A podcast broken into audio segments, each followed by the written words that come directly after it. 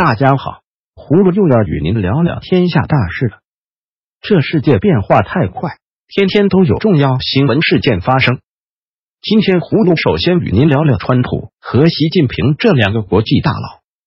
从六月中美贸易战开始，川普与习近平友谊的小船说翻就翻了，两人再无联系。川普总统十月十一日在接受福克斯新闻采访时说，他还有很多办法能够进一步对付中国。川普说，那是强大的冲击，他们的经济已经明显下滑，而且如果我想要，我就能采取更多行动。川普称，我不想这么做，但他们必须回到谈判桌来。十月十二日，美财长努钦表示。川普将按照计划在十一月的二十国集团 G 二零峰会与习近平会面。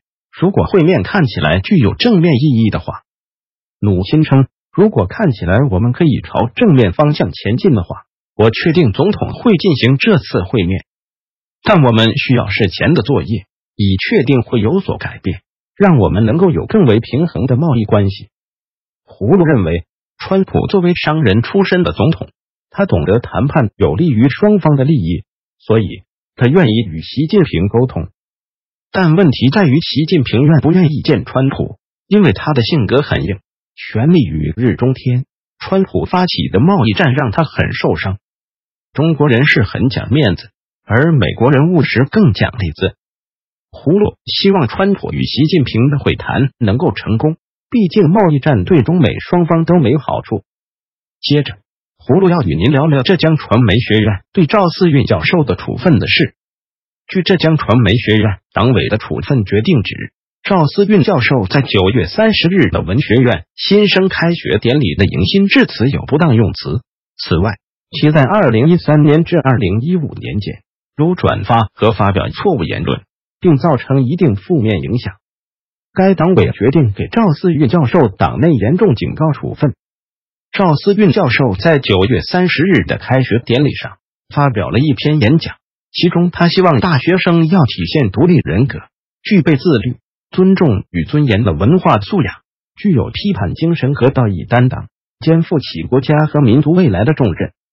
根据知情人透露，在二零一三年到二零一五年之间，赵思运曾转发一篇题为《一九五二年中国高校遭劫》的文章。还跟写过一些嘲讽共产主义以及批评大学生考公务员热现象。赵思运被处分的消息传开后，引发了众多学者和媒体人的关注。律师刘淑庆指出，其言论根本称不上敏感，只是因为在目前的大环境下，大学里也是宁左右所致。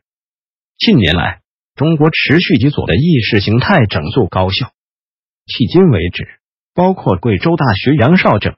重师大学外经贸学院教授谭松等多人被驱逐出高校。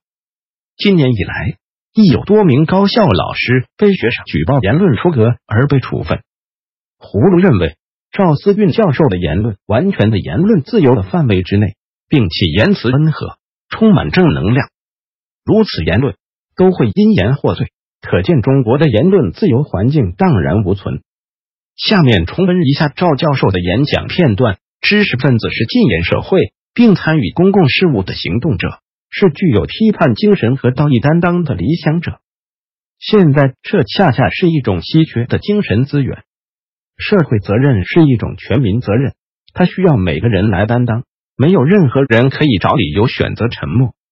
有一段话说的很好：把知道的真相告诉大家是一种正义，把明白的常识告诉大家是一种责任。把目睹的罪恶告诉大家是一种良知，把了解的事实告诉大家是一种道德，把听到的谎言告诉大家是一种博爱，把经历的苦难告诉大家是一种告诫，把面临的风险和不幸告诉大家是一种善念。只有对国家民族满怀深沉挚爱的人，才会批评社会的阴暗面；只有怀揣光明的人，才会去发现和揭露生活中的龌龊。因为他们知道，这是一种责任，一种现代公民义不容辞的责任。最后，我们谈谈一起发生在澳大利亚的中国房地产富商强奸案。澳大利亚法庭十月十二日宣判，中国房地产富商徐龙伟强奸模特，判刑至少两年半。法官尼克诺曼在判决中称，徐龙伟非常自大，自以为靠自身魅力能赢得受害者。法官说，侵犯他人身体是严重的犯罪。徐显示的是一种优越感，毫不考虑受害人的感受，为所欲为。这一案件发生在二零一五年十二月二十六日。二十岁的模特被薛东伟派人接到刘强东位于悉尼的顶层复式公寓，参加一个生日晚宴。据该模特在法庭上作证时透露，参加宴会的男宾向他敬酒，甚至灌酒，喝到要醉的地步。不过，刘强东本人并没有向他敬酒。他要求回去，徐龙伟提出送他，却将他带到刘强东豪宅附近的悉尼香格里拉酒店一千三百一十九房间。尽管他一再拒绝，他仍然强行脱下他的衣服。二零一八年七月二十三日，法庭陪审团裁决徐龙伟七项罪名成立，其中包括猥亵、侵犯、殴打及未经女性同意并知道对方不同意的情况夏雨之发生性行为等。在案件过程中，刘强东的代表律师曾经两次申请法庭限令，要求对刘强东的身份保密。但被法官拒绝。葫芦对该性侵案件表示愤慨，强奸案件是一种严重刑事犯罪，会给受害人带来永久的身体和精神伤害。徐龙伟作为富商，更应该遵守法治和道德。同时，葫芦也关注刘强东在美国明尼苏达州的性侵案件进展。好了，今天葫芦就与您聊到这里。最后。